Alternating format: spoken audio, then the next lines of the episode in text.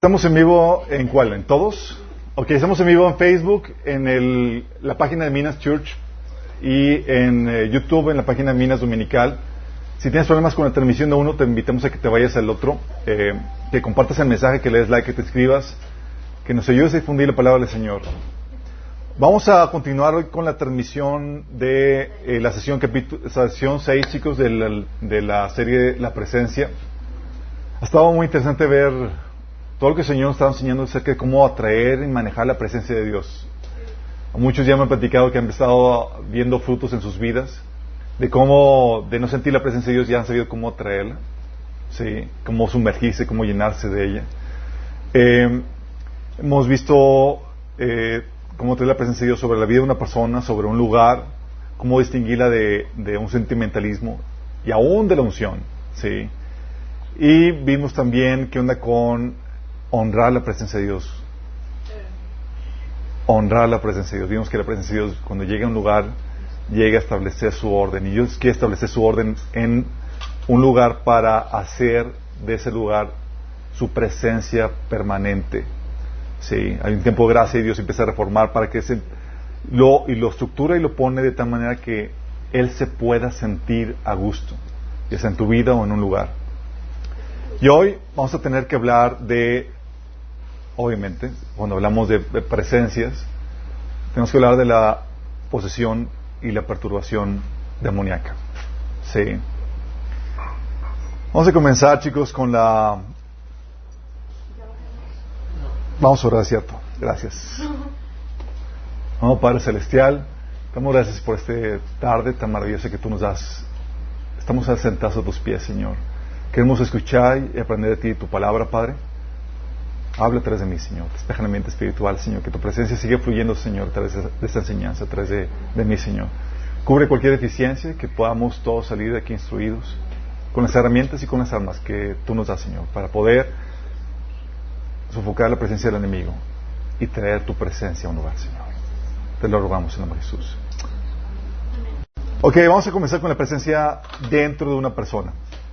Posesión. Es que no voy a entrar a detalle porque esto lo ahondamos en todo un taller. Entonces voy a irme rápido en la primera sección, pero es importante que lo toquemos porque tiene que ver con esa temática. Y cuando hablamos de la presencia de una persona, estamos hablando de personas poseídas. Y sí, también de cristianos poseídos. Cristianos poseídos, sí, sí es posible. La presencia de Dios es posible que more en un lugar y una persona contaminada por demonios con un nuevo nacimiento, la presencia de Dios se instala en una persona, pero es normal que haya un montón de bases legales que permiten la posesión demoníaca en esa persona. La presencia de Dios, sin embargo, va a dirigir una campaña de conquista para quitar las presencias demoníacas. Sí. Vemos en, el, en la Biblia, en Ezequiel capítulo 8, hasta el, hasta el capítulo 11, cómo la presencia de Dios estaba, por ejemplo, en el, en el en el tabernáculo, en el eh, altar de Dios, eh, y estaba la presencia de Dios juntamente con la presencia de demonios por todos los altares a ídolos y demás. Y sí pueden cohabitar en un mismo lugar. Nada más que no están en plan de amigos. Están en plan de conquista, chicos. Una quiere prevalecer en contra de la otra. Es aquí donde tenemos que recordar, ok, presencia de demonios en una persona. ¿Qué es lo que abre puertas para la posición demoníaca? Chan, chan, chan, chan. Pecado. ¿Cualquier tipo de pecado? No, si no todos estarían bien poseídos. Ay, ay, ay. sino cierto tipo de pecado, obviamente es pecado, pero no todos los pecados. ¿Qué pecados? Uno, participación con ocultismo es decir, ha recibido de servicios o usado poderes de el proveedor espiritual pirata que es Satanás en sus muy diversas representaciones. ¿sí? Participación con brujería, adivinación, dejar la mente en blanco, idolatría, invocar espíritus de muertos u otros espíritus, pactos, dedicaciones, meditación trascendental, etcétera, etcétera, etcétera. Hay gente que dice, no, es que me hicieron practica, me practicaron reiki, reiki, pero yo no, yo no creo en eso. O yo leo las, los horóscopos, pero realmente yo no creo. Sí. O yo jugué la Ouija, pero ni, ni se movió. No importa que no se haya manifestado. No importa que no creas en ello. Al participar, tú estás cometiendo un pecado que abre puertas a que el enemigo pueda entrar en tu vida a poseerte. Sí, abre puertas a demonios. Participación en el ocultismo, entonces. Sí, hay un montón de prácticas ocultistas. Y hay prácticas ocultistas que se disfrazan de ciencia y otras que se disfrazan de cristianismo, chicos. Prácticas que se disfrazan, ocultistas que se disfrazan de cristianismo, sí, sí las hay. Veamos situaciones como las de las barridas de huevo con el Padre Nuestro. Sí. Oye, pues es que estás orando al Padre. Sí. O cursos de milagros, de esotéricos y demás, donde se invoca la presencia de Jehová o de Cristo y demás. Sabemos que hay falsos Jesús, hay falsos Cristos, y pueden utilizar el nombre de Dios sin referirse a Dios. Dos cosas. La primera es, ¿qué pasa si te hacen ocultismo mientras estás dormida? Vamos a ver todas esas cuestiones. Y la segunda es, participación en ocultismo también involucra, no en sí el acto del ocultismo, pero cuando es una plática de ocultismo. O sea, que sale como tema de conversión. No, las pláticas de ocultismo tienen que ver, aunque sí podría ocasionar perturbación. Pero vamos a ver quién le contó eso. Entonces, participación con ocultismo, chicos. Sí, abre puertas a demonios. Si tú participaste de eso, tú abriste la puerta. ¿Significa que el demonio haya entrado inmediatamente en ti? No, significa que tienes la puerta abierta para que él pueda entrar cuando él quiera. ¿Vamos? Cuando se rompe la resistencia, la Biblia habla de que tenemos un muro de protección. Eh, y Eclesiastés 10, 8 dice que el que que el, eh, que el que cava la fosa, dice, el que abre la brecha en el muro, la serpiente le muere. Ese muro de protección, cuando tú abres la brecha, hace que el enemigo, la serpiente, te, te, muerda. La Biblia habla también en Job 1 acerca de cómo Dios tenía un muro de protección alrededor de Job, por eso el enemigo no podía tocarlo. Ese muro de protección se rompe por el golpe reiterado o mucho el, golpe reiterado de pecados, chicos, es decir, pecado asiduo, persistente. Oye, con una vez que me puse hasta atrás con el alcohol, ¿voy a estar poseído con un, con un demonio de alcoholismo? No. Pero si lo, lo reiteras una y otra vez, el pecado asiduo puede abrir puertas a los demonios. ¿Cuántas veces tienes que practicar para que se abran puertas? Ocho. Ah, no, no, bien.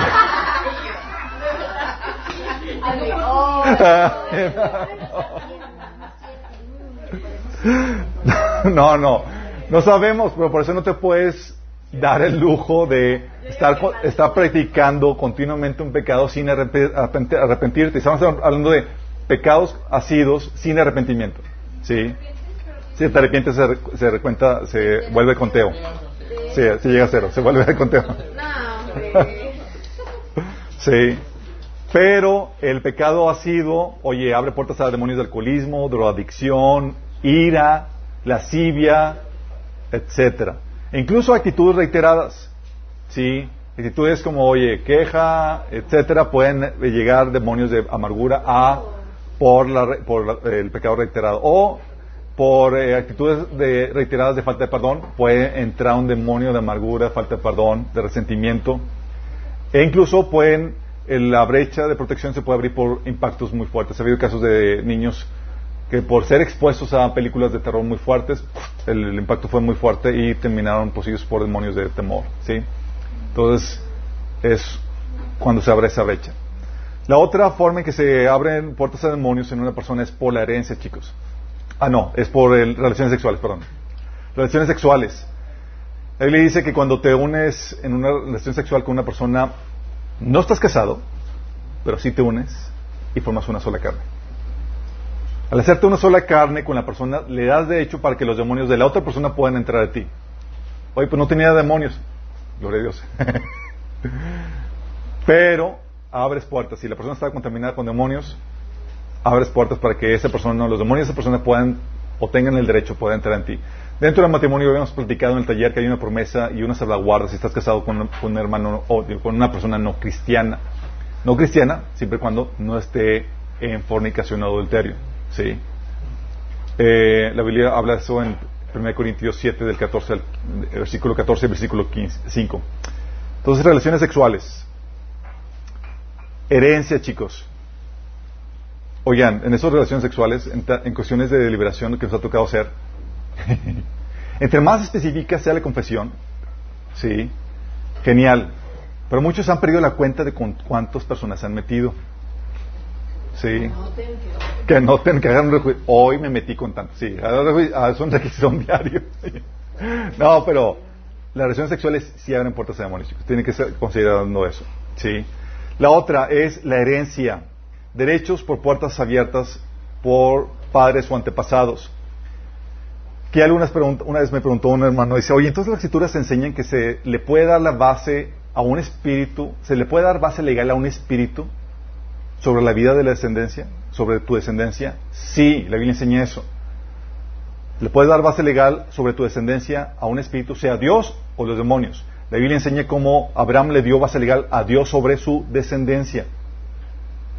Y la marcó. ¿Sí? Y también menciona cómo sucede al revés, chicos. Dice la Biblia que Dios visita el, pecado de los padres sobre los hijos hasta, hasta la tercera y cuarta generación, de los que lo aborrecen. Entonces, ¿le puede otorgar el derecho a un espíritu, Dios o los demonios, para que operen sobre la vida de los descendientes? Sí. ¿Puede un ente espiritual reclamar algún derecho sobre ti, sobre tus hijos o nietos, o por maldiciones o derechos conseguidos por tus antepasados? Sí. Vóytelas. Es ahí donde toca hacer tu trabajo de investigación sobre qué pecado su porque si habrían, se metieron, estuvieran metidos con, con brujería y demás, suele, suele suceder que, oye, la, eh, muere la persona, bruja y demás, y los espíritus de esa persona van y buscan a la persona más propicia y poseen a esa persona. Personas ahí se heredan demonios de homosexualismo, demonios de adulterio, fornicación o lesivia, etcétera, etcétera. Incluso enfermedades y maldiciones, chicos. Entonces, la herencia. Es que grueso, ¿no? Como nuestros pecados, nuestra vida moral ahorita determina la herencia espiritual que vamos a heredar a nuestros hijos y descendientes. La otra es por imposición de manos. La imposición de manos, por la imposición de manos hay transferencia de espíritus. La Biblia enseña que puede haber transferencia de espíritus y poder por la imposición de manos, chicos. Tienes el caso de eh, los apóstoles imponiendo manos sobre los diáconos, este Moisés imponiendo manos sobre Josué, etcétera. Hay otros casos también. Y tienes que entender que las prácticas que Dios realiza para transferir su Espíritu Santo o su poder manifiestan la mecánica en la que opera el mundo espiritual y que Satanás también puede implementar. También los satanistas imponen manos, chicos, y transfieren demonios. Bueno, así es. Imposiciones de manos. Por eso, digo, no hay que, no, cuando te imponen manos, tienes que asegurarte quién lo está haciendo. Sí. Por eso cuando se ora a, cuando se manda a orar a, las personas en la iglesia, dice, oye, dice que vayas a la iglesia, ¿y quiénes son los que deben orar por ti?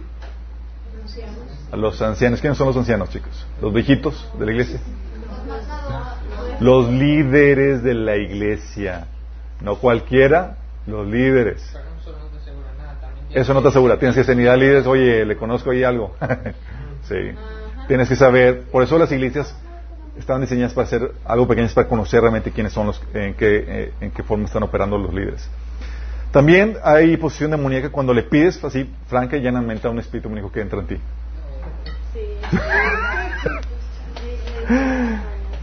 Una forma en la que el Espíritu de Cristo entra en ti es porque tú se lo pides. Dice que Cristo está a la puerta y llama. Cualquiera que le deje entrar va a entrar en él.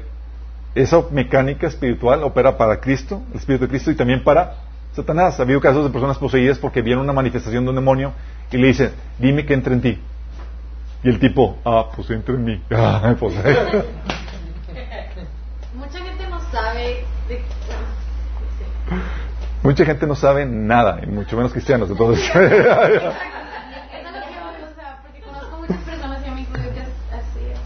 Sí.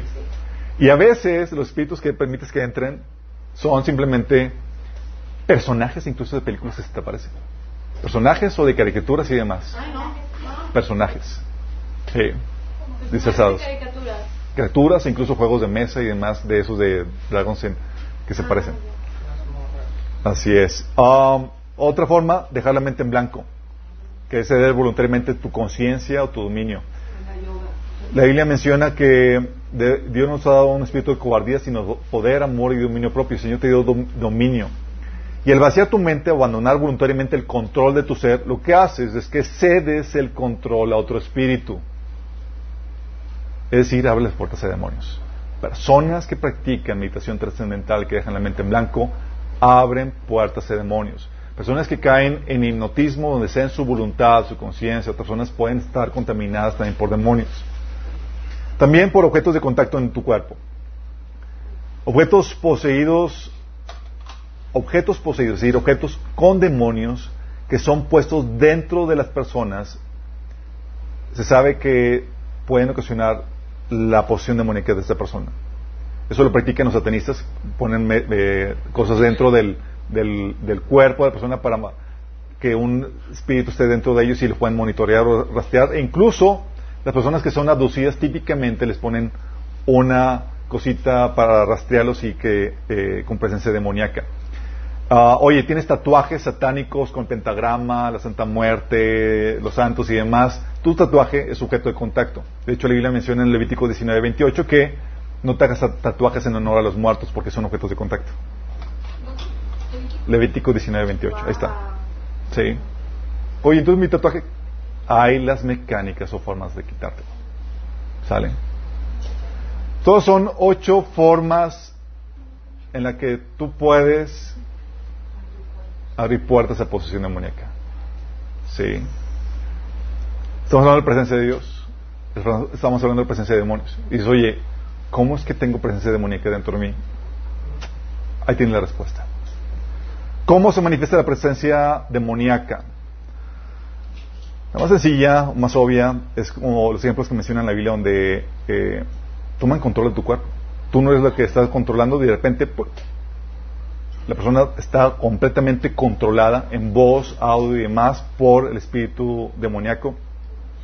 Eh, y lo pueden hacer total o de forma parcial. Personas que tienen, que practican la escritura automática, el espíritu toma control de su mano y empiezan a escribir.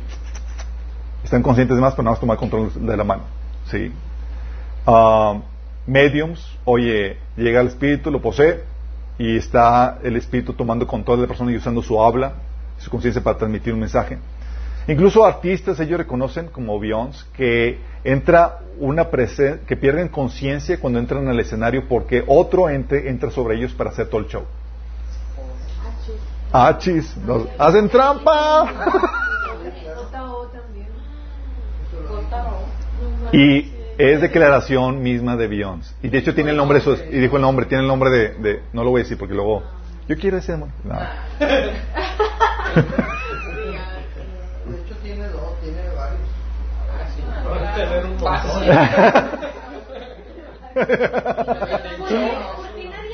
intuimos, intuimos que efectivamente hay varios demonios. Ok. Entonces, control del cuerpo, chicos. ¿Sale? Eh, ha habido episodios donde la persona, nos han platicado personas que hemos ministrado, que dice que estaban, estaban caminando hacia, hacia, un corredor, perdieron conciencia y de repente se encontraron caminando hacia el otro lado algo tomó control y, tomó control de su cuerpo y demás. Sí. Otra forma en que se manifiesta, se pueden manifestar las posesiones con enfermedades físicas. Hay demonios, la Biblia menciona de demonio de mudez, ¿se le llama mudez? De cuando no puedes hablar. El ¿Cómo? Mutismo. Enmudecimiento. Eh, demonio de falta de habla. Habla de demonios que causando la mudez de una persona o epilepsia pueden ocasionar problemas de enfermedades, chicos. Sí. También se puede manifestar la posición como manifestaciones repentinas. Estás normal y de repente te manifiestas de la nada. Sí.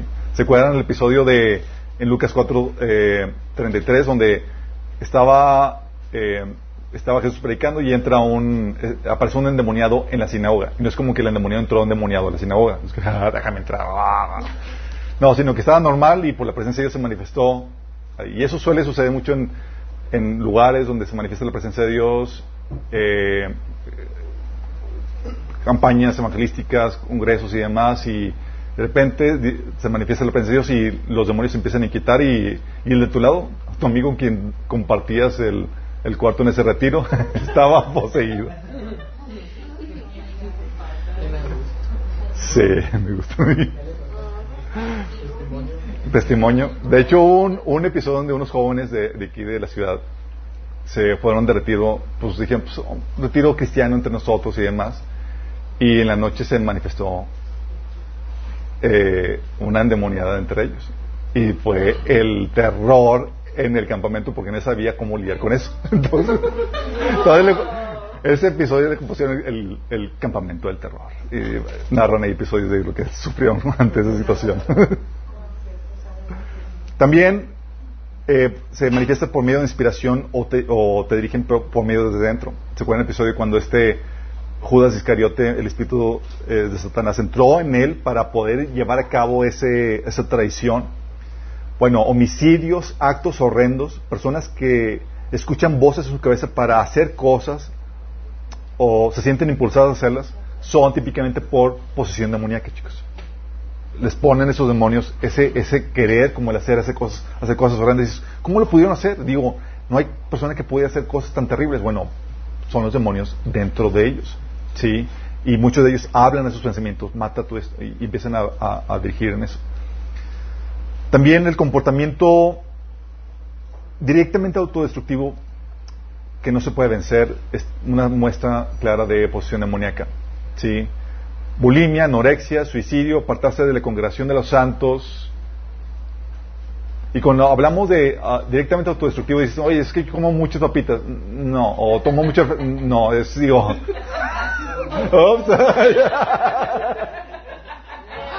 Tranquila. no, pueden estar tranquilo, sí, sí. Sí, pero, pero cuando una persona llega a ocasionar o llegar a, a, a dañarse, o ese comportamiento autodestructivo, cuando lo llegan a ejecutar, típicamente es porque había posesión demoníaca. Sí, bulimia, anorexia y demás, que no se puede vencer, es típico síntoma de una posesión. También habilidades extraordinarias, chicos. Oye, de repente que el niño tenía una fuerza sobrenatural y, uh, y, tumbó a los dos policías y cosas por el estilo que suceden. Entonces, un niño no tiene tal fuerza, chicos, es un demonio operando a través de él. La Biblia menciona de, por ejemplo, el endemoniado del Gadareno rompía cadenas, chicos. ¿Cuántos de aquí han roto cadenas? Para ministrarlos al final.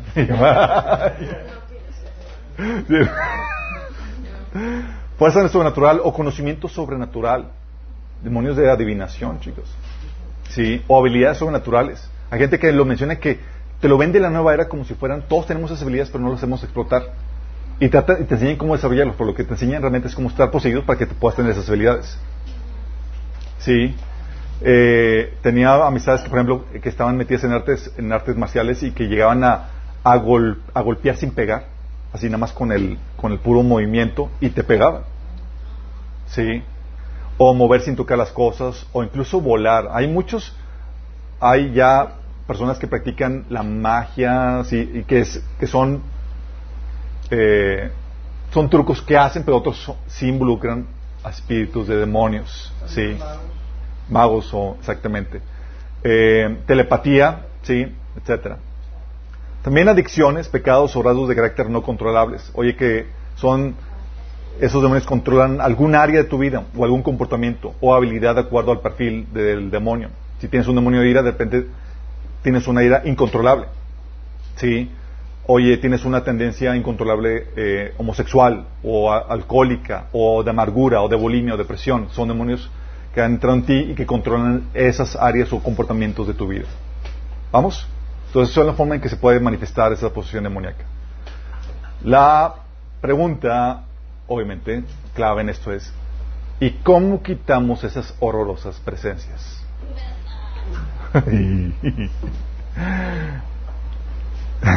Tienes que pactar con una cantidad de... Pero, bueno, pero, pero, con una, con una buena ofrenda te digo. Vamos a ver qué onda con eso. Ok, primero lo que tienes que entender es esto. ¿Cómo te liberas de estas presencias? Primero tienes que nacer de nuevo, necesitas pertenecer a Dios, necesitas hacer que Dios venga a morar dentro de ti. Antes de nacer de nuevo, la Biblia te enseña que perteneces al enemigo y eres su esclavo. Y como el enemigo es tu dueño y es tu señor, o tú eres su esclavo, tú no te puedes decir, ah, el día de hoy me voy a emancipar. hoy me voy a liberar. No tienes el poder ni la autoridad para hacerlo. La única forma de obtener tu libertad es en Cristo. Y Jesús dice en Juan 8:36 que todo aquel que dijo los liberare será verdaderamente libre. Si en Cristo no tienes autoridad sobre el enemigo, y si te liberan, tu postrer estado es peor por tener un corazón no arrepentido ni el poder del Espíritu para poder prevalecer en contra del pecado. Dice la Biblia que si no tienes el Espíritu de Dios, no puedes agradar a Dios ni puedes someterte a Dios. Entonces una liberación sin que pertenezcas a Cristo es muy peligroso. Por eso Jesús lo hacía, si Jesús lo hacía, pero lo daba una advertencia. Decía que cuando un espíritu sale de una persona, va a lugares desiertos, pero de repente dice, oye, pues regresa otra vez y encuentra la casa vacía y para que haya entrado con la puerta abierta, y sabemos cómo se abren las puertas, e invita a más compañeros. Sí, y su postre, estado viene a ser peor que el primero. Jesús dice, le, le advierte, esto sucede con esta generación maligna. Es decir, con esta generación que no se arrepintió. Sí. ¿Cuántos son? Son cuatro. De muchos más. son tres de este. Ah, el otro, entonces tienes que nacer de nuevo. ¿Cómo naces de nuevo? Tienes que tener un genuino arrepentimiento de todos tus pecados, de seguir tus propios caminos, de ignorar la voluntad de Dios, para ahora decidir, querer hacer la voluntad de Dios, someterte a su voluntad. Si no hay eso, no hay nacimiento nuevo. Tienes que tener ese arrepentimiento, tienes que tener la fe en que Jesús es Dios encarnado, que murió por ti en la cruz para pagar el precio de tus pecados y que resucitó. Sin ese arrepentimiento y esa fe, no hay ese nacimiento nuevo. Y tienes que pedirle a Jesús, tienes, dice la Biblia, que invocar el nombre de Jesús. Es decir, pedirle que te salve. ¿Sí? Para nacer nuevo. Entonces tienes que, que hacer, nacer de nuevo. Um, y lo que para, liberarte ya específicamente de la posición que hayas detectado tienes que pedir perdón específico. El perdón es para quitar la base legal que le dio derecho a Satanás a entrar en ti en primer lugar. ¿Cómo le dio el derecho legal a Satanás? Con el pecado que practicaste. Y déjame aclararte que la Biblia menciona que hay un perdón general. 1 Corintios 6, 12, 11 habla acerca de eso hay una santificación general donde ya legalmente nos hizo justos delante de Dios, como dice también el libro de Hebreos. Pero también hay un perdón específico que menciona 1 Juan 1 del 8 9, donde dice que si confesamos nuestros pecados, Él es fiel y justo para perdonarnos y limpiarnos de toda maldad. ¿Sí? Esto es similar al caso de José cuando conquistó la tierra prometida. La tierra ya era de Dios, pero iban conquistando nación por nación. Lo mismo pasa. Ya eres de Dios, ya fuiste perdonado y legalmente ya todo tu ser ha sido justificado. Pero tienes que, conforme el Señor te va revelando el pecado, irlo confesando. ¿Sí? Y eso es lo que te lleva a la confesión específica que te ayuda a evolucionar en el proceso de santificación. Entonces, pides perdón por eso. Oye, te leían las cartas. Tiene que ser específico el perdón. No, perdón, no pides perdón, Señor, perdóname por haber participado en el ocultismo. Amén. No, es qué práctica hiciste. Señor, perdóname por haberme metido en fornicación con tal persona. Practiqué ese pecado, te pido que me perdones. Señor, perdóname por haber ido que me leían las cartas. Señor, perdóname porque me barrieron con huevo y barrí con huevo a otros más. Sí.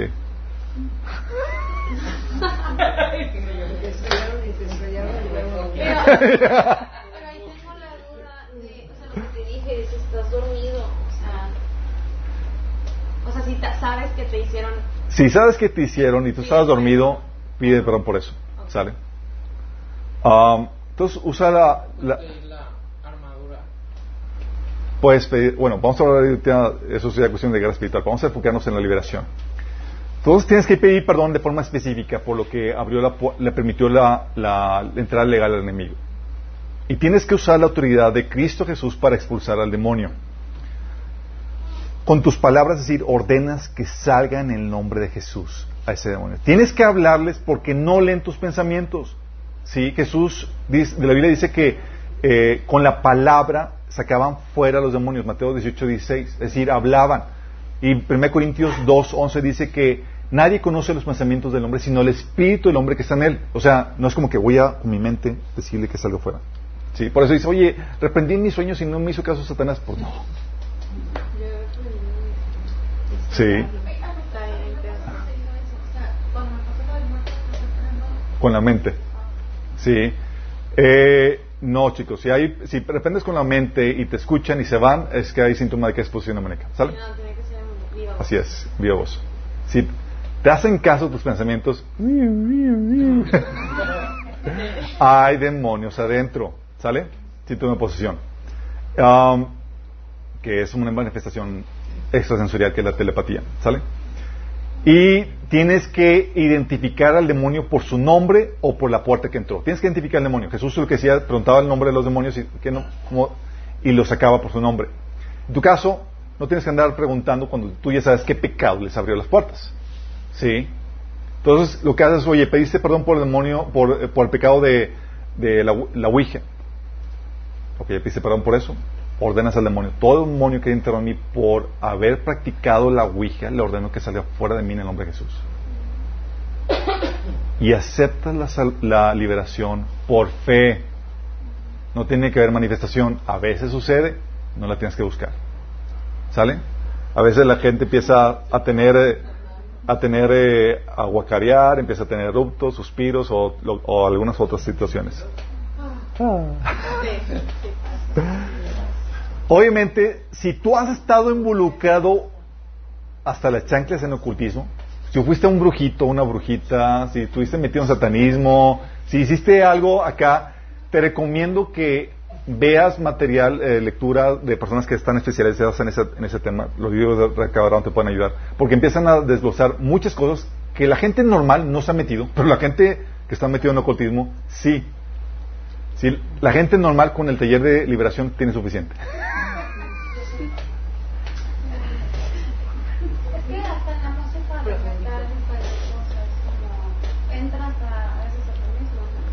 Eh, perturbación que puede cocinar posteriormente liberación, la música. Así es. Ok, ¿cómo se libera? Ya vimos esto. Sencillo, la liberación. ¿Vamos? Obviamente, todo parte de nacer de nuevo, porque si no nada has nacido nuevo, por más que ordenes al Satanás que salga fuera de ti, no tienes autoridad. De hecho, la Biblia menciona episodios donde personas que no eran cristianas que hicieron usar el nombre de Jesús y lo único que se, que se ocasionaron fue una tunda por parte de esos demonios. ¿Sale? Porque la autoridad viene, dice la Biblia que eres sellado con el Espíritu Santo. El sello, ese credencial del Espíritu Santo es lo que te da autoridad. ¿Sale? Ok, formas en las que se libera de esa presencia maligna. Puede ser de forma milagrosa, chicos. Que lo genial, lo bonito. Sí. Como el caso de Pablo, de que, oye, un pañuelo ungido, con lleno de la presencia de Dios, oye, llegaba, lo tocaba y salían los demonios. Ni tuvo que hacer nada. No lo tocó el pañuelo. Sí. O como Jesús lo hacía a la distancia con la, con la hija de la Serofenicia que estaba siendo tormentada por un demonio. Ah, pues sí, ya, ya fue liberado.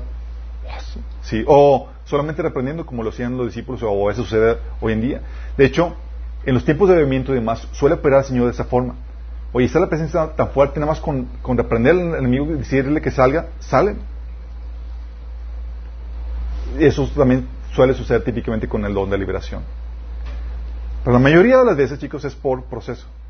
Ah. Batállele.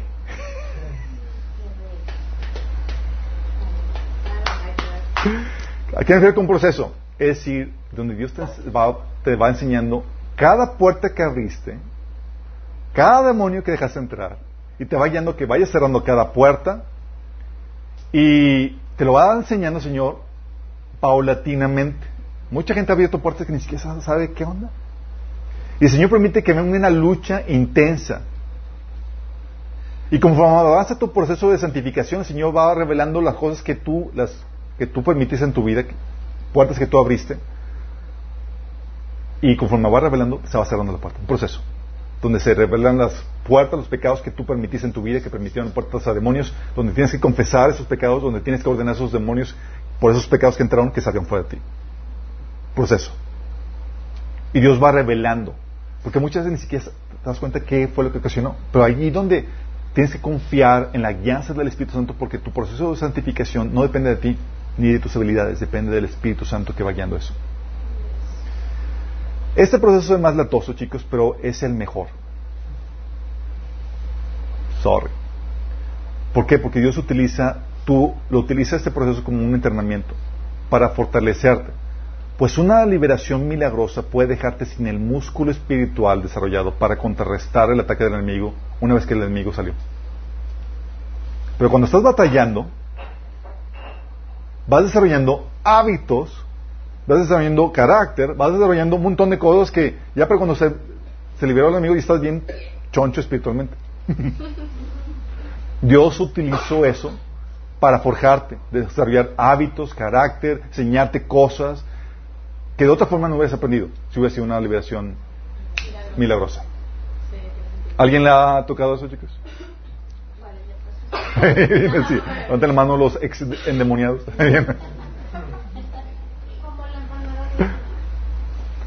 Como la enfermedad de que Dios utiliza a veces la sanidad milagrosa y, por proceso, sí, así es.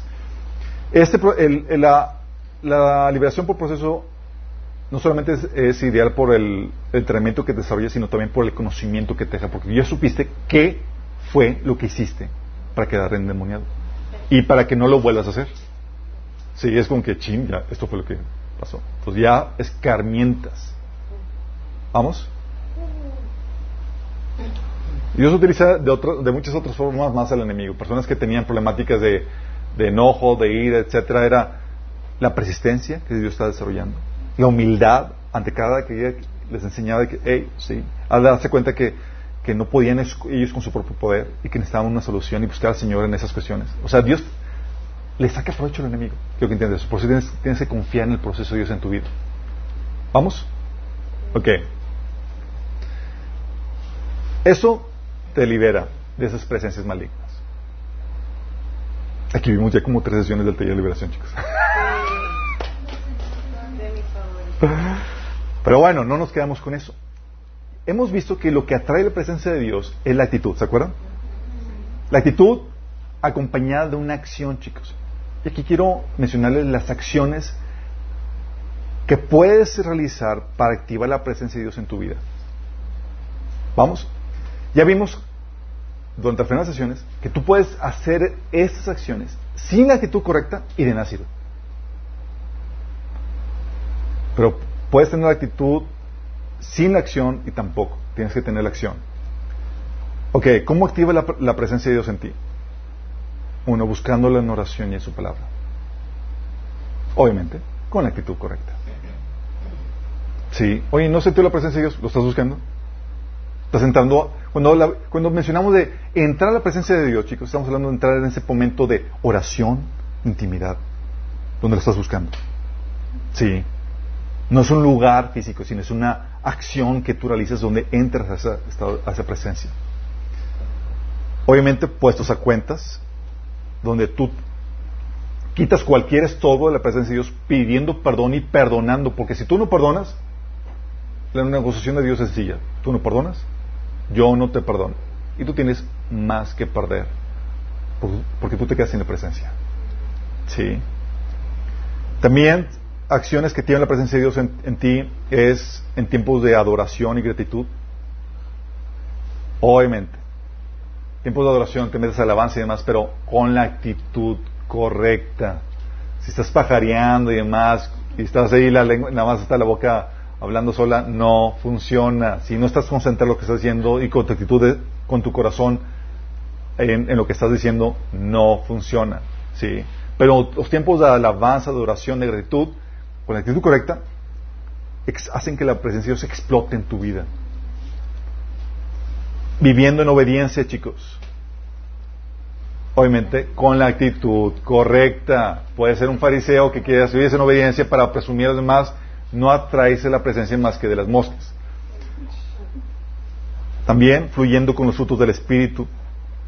Con el fruto del Espíritu, la Biblia te enseña que haces sentir a gusto al Espíritu Santo. Siendo paciente, amable, no respondiendo con la misma moneda, etcétera tú haces que la presencia de Dios permanezca en ti. Renovando tu mente con el conocimiento de Dios. La Biblia dice que Dios mantiene en perfecta paz a los que aquellos cuyos pensamientos en él perseveran. Y la Biblia menciona también, como habíamos platicado, que, tú, que la plenitud de la presencia de Dios depende de que conozcas a Dios y su amor. O sea, el conocimiento, el renovar tu... Muchas veces piensas que Dios no tomó en tal situación y viene a renovar tu mente por medio de la palabra, por medio del consuelo, y llega a experimentar el amor de Dios en esa, en esa situación. Siete. Y administrando tus pensamientos. ¿Por qué? Es una acción continua que tienes que tener, porque si tú permites o mantienes pensamientos que el enemigo insertó y tú los abrazas o tú los mantienes ahí, lo que haces es que atrae la presencia del demonio y repele la de Dios. Pero si administras tus pensamientos y mantienes tu mente pensando en lo correcto, en lo que es, como dice la Biblia en Efesios 4.8, todo lo bueno, todo lo justo, todo lo puro, todo lo amable, todo lo que es de buen nombre, si hay virtud alguna o si hay algo digno de alabanza, en eso es lo que debes de pensar. Y Filipenses 4.8. Y la Biblia menciona que te enseña en cómo debes de pensar y que debes llevar cautivo todo pensamiento de la vencer de Cristo. Mantienes pensamientos administrados y estas situaciones, chicos, estas acciones con la actitud correcta, detonan la presencia de Dios en tu vida. ¿Vamos? ¿Cómo se y? O sea, sí entiendo que lo estás buscando y lo estás renovando con el conocimiento. ¿Estás nada más aplicar el uno? Tú puedes, eh, cuando tú tienes un tiempo devocional, busques en oración y en la palabra, estás buscando, estás entrando en la presencia de Dios. Pero una cosa es leer la Biblia y otra cosa es creerla. Para, para renovar tu, tu, pensamiento tienes que activar esa fe en la palabra de Dios para renovar tu mente. ¿sí? Eso implica no solamente leer la palabra, sino también implica ser discipulado y avanzar en el conocimiento que el Señor pone delante de ti por medio de la iglesia. Cambio de creencia. Cambio de creencia, exactamente. Obviamente el enemigo le aterra que tú puedas estar conectado con la presencia de Dios. Porque tú conectado con la presencia de Dios hace que te vuelvas una tremenda amenaza para Él. Su imperio de maldad sobre tu vida se deshace. No prospera. ¿Y sabes qué va a hacer el enemigo para desconectarte de la presencia de Dios? ¿Cuál es su estrategia?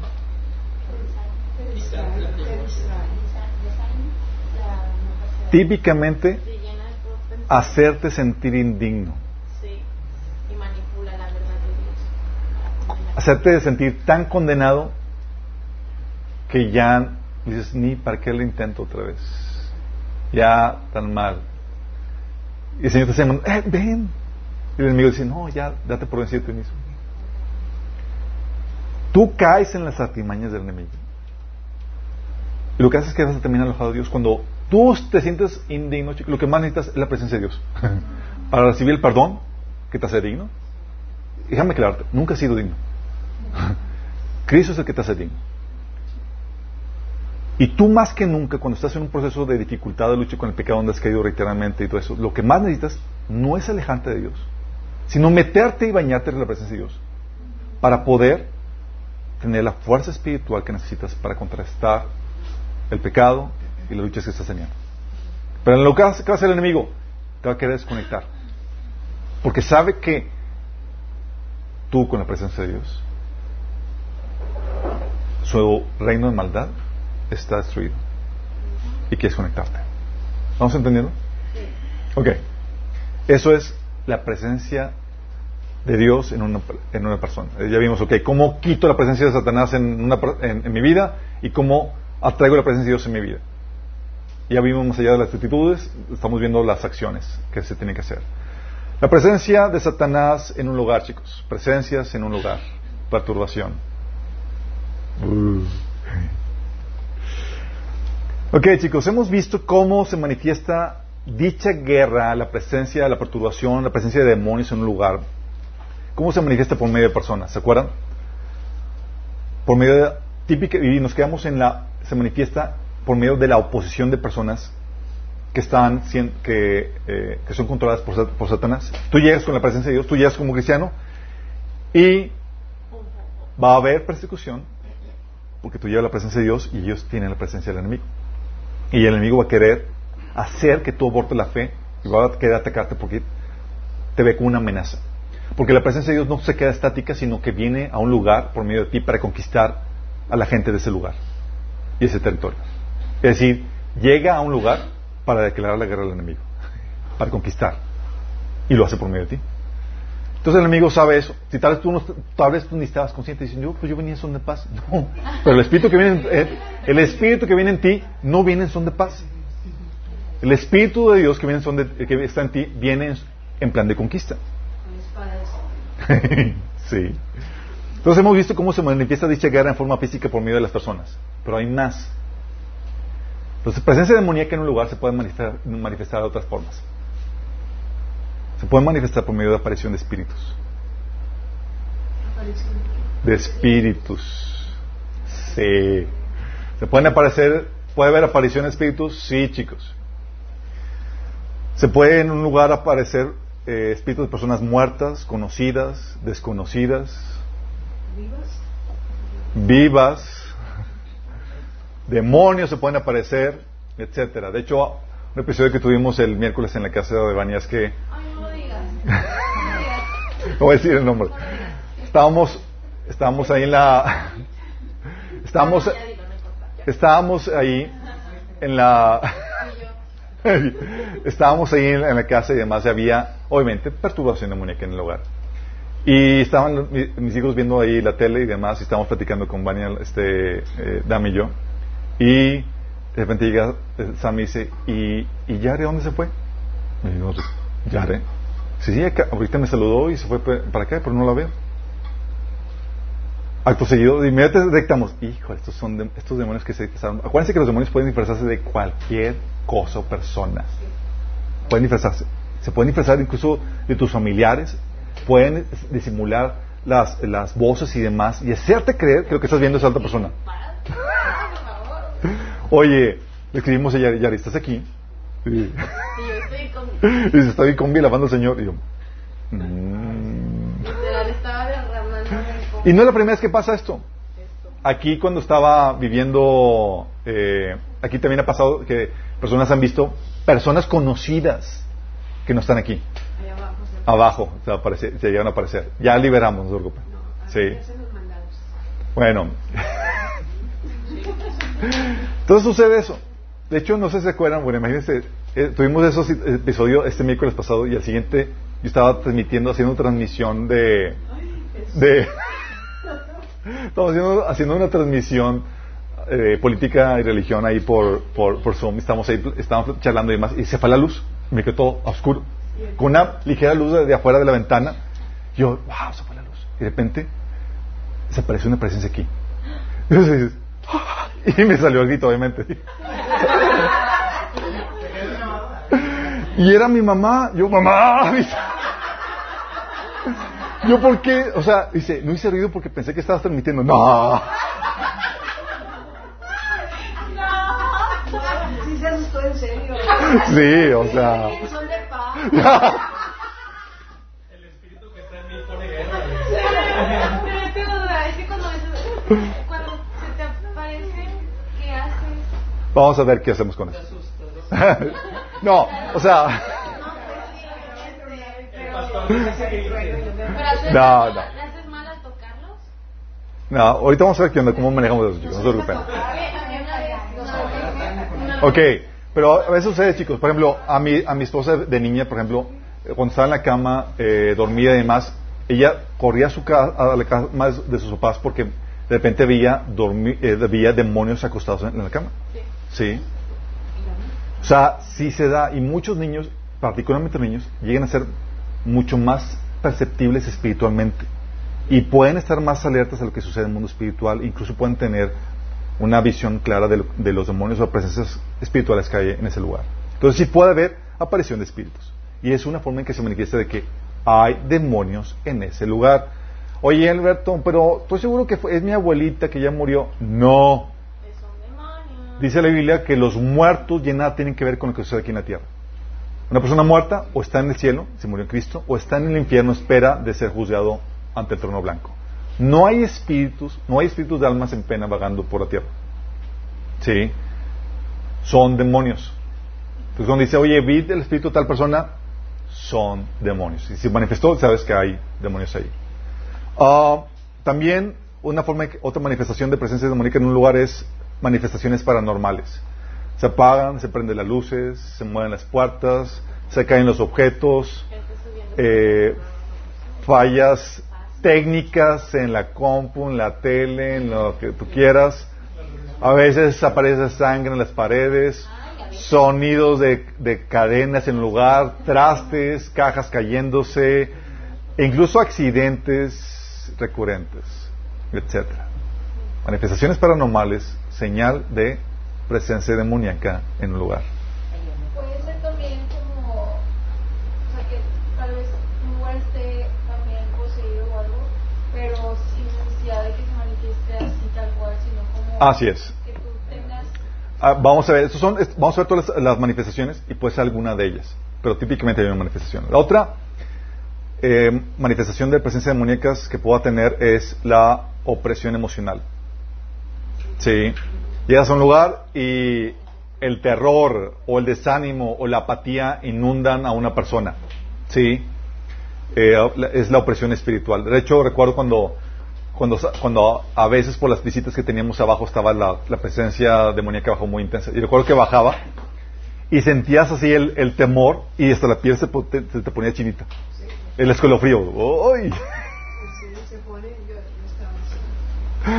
Opresión emocional. También puede haber opresión mental. Es confusión, falta de claridad, desconcentración. Tus capacidades disminuyen. Pensamientos atacándote típicamente en tu área débil. Sí. Oye, si eh, tu área débil es la ira, vienen esos demonios a atacarte. O si viene tu área débil es la, la cuestión sexual, viene el espíritu de lascivia o suicidio o, o incluso condenación, etcétera. Y te sientes más propenso a caer continuamente. Estás, ¿Por qué? Por la presencia demoníaca. También puede haber una presión física, que son manifestaciones físicas como moretones, migraña, debilidad del cuerpo, dolor del cuerpo en general o en una parte en particular, enfermedades. Puede haber ese tipo de manifestaciones. Lo que les platiqué la vez pasada, que estaba en la madrugada y sentí un dolor clavado de repente en el estómago. Y pues sabemos que puede haber, como gente cristiana que somos conocedores de la Biblia, sabemos que puede haber enfermedades o dolores que son producto de causas naturales. Oye, me atra- atasqué unos cuantos tacos de más y pues hay una acción, hay una consecuencia. Toda esa vez puse mi mano, reprendí al enemigo y se me fue el dolor. Dolor de cabeza. Eh, sí hay ese tipo de manifestaciones que es opresión física. También hay opresión espiritual donde te no sientes la presencia de Dios, estás desconectado, te sientes incluso amedrantado, deprimido, sin fe, como sucedió con Elías, quien después de estar en la presencia de Dios y decía, eh, en cuya presencia de Dios estoy, y empezaba a profetizar además, cuando lo amenazó esta Jezabel, la presencia demoníaca vino tan fuerte sobre su vida que no dejó, dejó de sentir la presencia de Dios. Es otra manifestación de la opresión. ¿Sí? Y tan fuerte que, ¿se acuerdan quién, le, quién se le apareció a Elías para hacerle la torta? ¿Dos veces? Jesús mismo, la presencia de Dios ahí, pero él no la sentía por lo fuerte de la perturbación espiritual, de la opresión espiritual. Vamos, son manifestaciones de presencia demoníaca en un lugar, chicos, son todas. No, ya para que no se mejor ahorita lo voy a decir. Exacto. La pregunta típica que nos hacemos, o que nos deberíamos hacer, porque a veces que ya son amiguitos, de hecho, ¿quién es el que me decía que, ah, pues ya tenemos un espíritu que siempre, nos siempre se aparece? Ya es como que parte del, del escenario del- de los adornos de la casa, y como que, sí, a veces se aparece, ya tiene nombre. ¿Sí? Eh, Sí, de hecho, ah, eh, pues, o piensan que son, que son eh, eh, hijos o familiares ah, me ayudan a contar cosas y cosas por el estilo. Sí. Teníamos una que se le decimos la Shinore. Era la que nos vende la casa. Entonces tenían, creo que ya de liberar eso, porque se parecía. Ok, nada más déjame decirte eso. Esas presencias demoníacas y demás que a veces la gente ve, puede suceder de dos formas. Puede ser que son eh, vistas por personas que son tienen una sensibilidad por encima de lo normal y solamente lo ve esa persona. Pero también, si, si lo ve una persona normal, típicamente lo ve más de una persona. Por ejemplo, cuando se apareció ese demonio en la casa de, de, de, de Vania, disfrazada de uno de ustedes, ah, no solamente Sammy lo vio, también José lo vio. Sí. Um, pero hay gente que es muy sensible espiritualmente, solamente lo ve esa persona. ¿Sale? Hay muchos que también, por ejemplo, son más insensibles a esa cuestión y la otra persona está toda perturbada y demás, y tú como si nada. Y tú como si nada. Sí, dices. De hecho, es lo que pasa entre mi esposa y yo. Mi esposa lo utiliza como detector de, de presencias, digamos. Y ella le pregunto, ¿qué sientes, amor? ¿Por qué? Porque a mí me pasa... pff. Sí. La, la cosa tiene que estar muy fuerte para yo sentir algo. Y esa sensibilidad, Dios, o sea, la da. Dios la da exactamente de acuerdo a tu propósito, tu llamado. A otros nos hace insensibles porque no se puede lidiar con todo lo que tenemos que lidiar. ¿Sale? Entonces lo distribuye. Recuerdo situaciones muy fuertes cuando di el taller de, de perturbación demoníaca la, la primera vez, la segunda vez. Vino una persona que tenía espíritus guías. Entonces, oye, llega la persona y nada más llegó y nada más empecé a sentir así, boom, así como si fuera bajo, pero tumbándome espiritualmente. Yo, órale, más sentía que había así como que guamazos en el mundo espiritual. Sí, boom, boom. Sí, wow. Muy intenso. Eh, y obviamente me acompañaba la típica racha de estar débil físicamente por la opresión espiritual. Sí. Ok, la pregunta que nos deberíamos hacer, ¿por qué llegan esas presencias demoníacas a ese lugar? La sencilla razón es porque se le da base legal, chicos. Se le da base al lugar. O en ese lugar se ora, se le rinde culto a otros dioses o entidades espirituales, o se realizan prácticas ocultistas en ese lugar. Sí, oye, en ese lugar puede haber un altar a tal santo, a la virgencita, lo que tú quieras. Puede haber culto a los santos, puede haber, se puede haber, se- ahí se practica hechicería, brujería, eh, se jugó a la ouija, a péndulo, lectura de cartas, barridas y demás. Hay prácticas ocultistas en ese lugar. Ya se le dio derecho al enemigo para que esté en ese lugar. ¿Hay niveles? ¿Hay niveles en eso? O por ejemplo, Hay niveles. si la gente le reza a los santos y juega la Ouija, Hay niveles de demonios, exactamente. Vamos a ver eso ahorita más adelante. También creencias basadas en mentiras que son mantenidas por la gente del lugar. Oye, pues, que hay idolatría. Bueno, hay un demonio controlando a la gente por las creencias que han permitido en ese lugar. Sí, que fomenta esa, esa, esa falsa creencia. Personas que, en ese lugar que se practican religiones de orientales o paganismo o ateísmo o herejías de testigos de Jehová o mormones o en creyendo en la palabra, lo que están permitiendo con sus creencias es la presencia de esos demonios que están fomentando esas falsas creencias. Y déjame aclararte esto. Aún desviaciones en iglesias cristianas, es decir, creencias por cristianos no basadas en la verdad, permiten la operación demoníaca aún en esos cristianos, en ese lugar. Déjame aclararte esto. ¿Cómo puede ser posible? Sí, sí puede ser posible. Acuérdate que la presencia de Dios puede interactuar con la presencia de demonios. Cuando, se habla la verdad, se manifiesta la verdad, Dios está fluyendo otra vez de ahí. Pero uh, oye una mentira, una falsa enseñanza, y Satanás opera. En las mismas personas en las cuales está operando el Espíritu Santo, opera también Satanás. Por eso tienes a personas que, oye, sí, te invitan a que aceptes al Señor, que te arrepientas y demás, luego prediquen por un lado el Evangelio de la Prosperidad y el enemigo operando y fluyendo por medio de esa falsa enseñanza. O, por ejemplo, eh, y es algo que me tocó a mí lidiar, es eh, personas convirtiéndose en alabanza y oración, eh, sintiendo la presencia de Dios y demás, pero de repente cuando eh, operaban bajo la- el paradigma de la cobertura espiritual, demonios operando, para el control, la manipulación y autoritarismo religioso, demonios operando detrás de eso, de esa enseña- falsa enseñanza. Sí, lo mismo cristianismos del ala liberal que permiten ese otro tipo de, aberraciones. Entonces, falsas creencias. También, eh, si en ese lugar se vive en desobediencia, sin ninguna consideración a, las ordenanzas de Dios, oye, en ese lugar se practica el pecado de inmoralidad sexual, es decir, fornicación, adulterio, homosexualidad, pornografía, o idolatría, o robos, avaricia, borrachería, columna, calumnias, estafas, maldiciones. Todos los pecados dan base legal a que demonios puedan estar ahí. ¿Sí? También las obras de la carne que contaminan las relaciones, pleitos, celos, falta de perdón, etcétera, ¿sí? envidias. Y también personas poseídas o perturbadas. Personas, son siete sesiones, ¿eh? digo, son ocho. Ah, personas poseídas o perturbadas, ¿por qué? Oye, acuérdate que los demonios tienen derecho a estar donde están sus cosas o sus personas. Entonces, oye, llega una persona poseída y los demonios la acompañan. ¿Sí?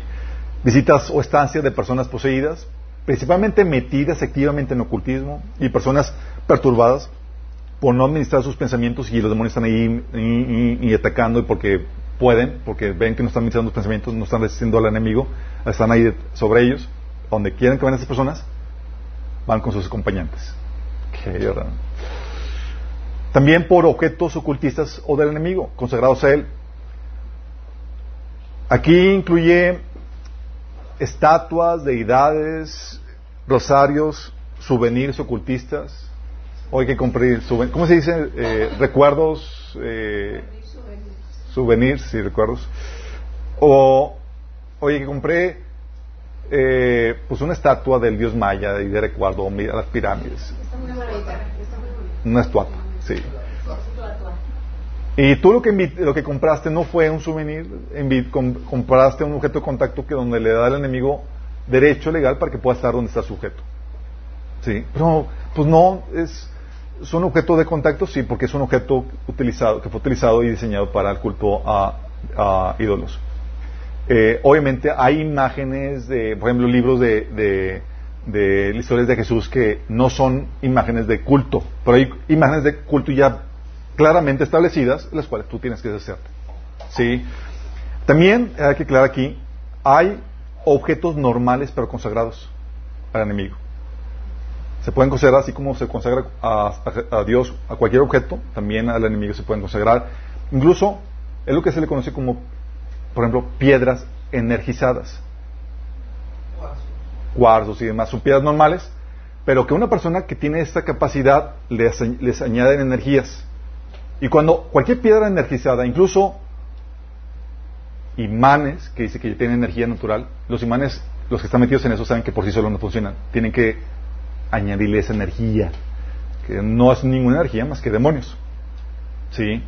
Y esos piedras energizadas lo que hace es que son piedras con demonios o imanes con demonios. Donde quiera que van eso, van esos demonios. Mm, libros que son así de, no sé, cómo encontrar la felicidad y cosas así, pero... Libros de desarrollo personal, nada que No, ver. no, no, pero de que budismo, hinduismo... Libros de otras religiones paganas, sí. Hay personas que compran libros para investigar y refutar y ser de apologética y demás, pero oran, ungen esos libros y piden, Señor, les guardo por eso. Libros. Si están en tu poder esos libros que de ocultismo, de, por ejemplo, Harry Potter y demás, tíralos. No son tuyos. Y si son recuerdo, tú pesa. ¿Qué quieres? ¿Recuerdo o recuerdo con demonios o...?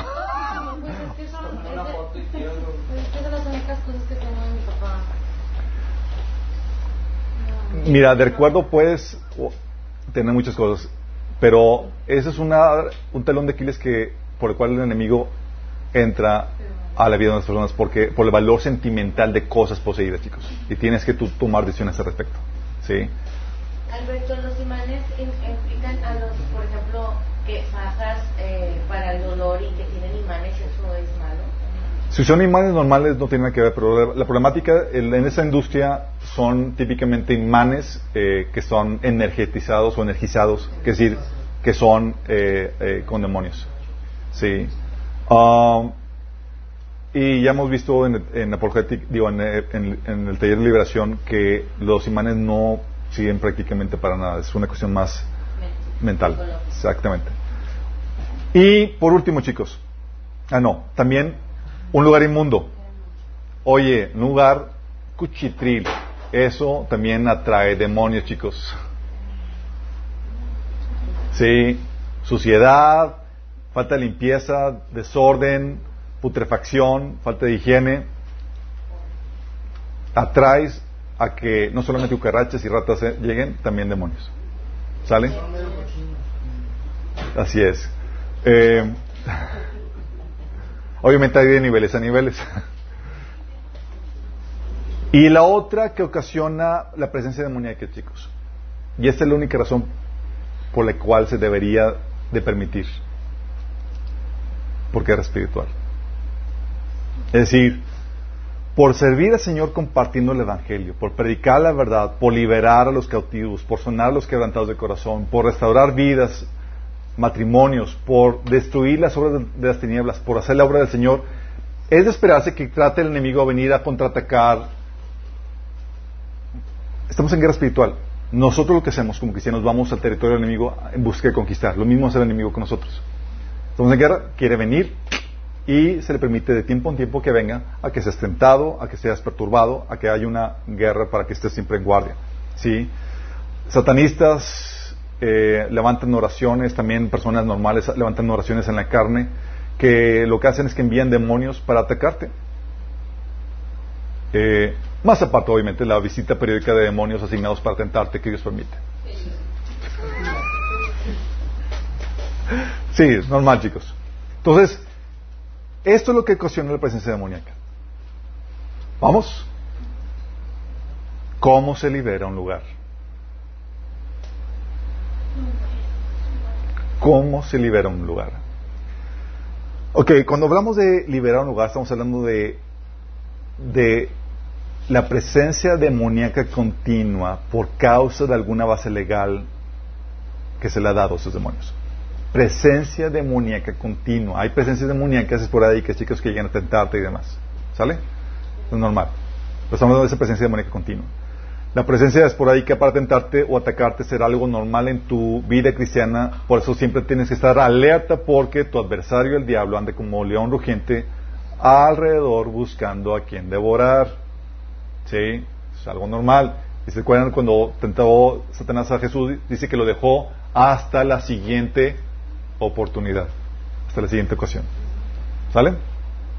Entonces tú como que, oye, ya liberé y ya me voy a liberar, eh, liberar para siempre de toda presencia demoníaca. Ni. ¿Sí? Lo que queremos librarnos es de la, de la presencia continua por una base legal que se le haya dado. ¿Sí? Ok, ¿cómo se libera un lugar, chicos? Primero, no puedes liberar un lugar que seguirá usándose para el pecado. Olvídate.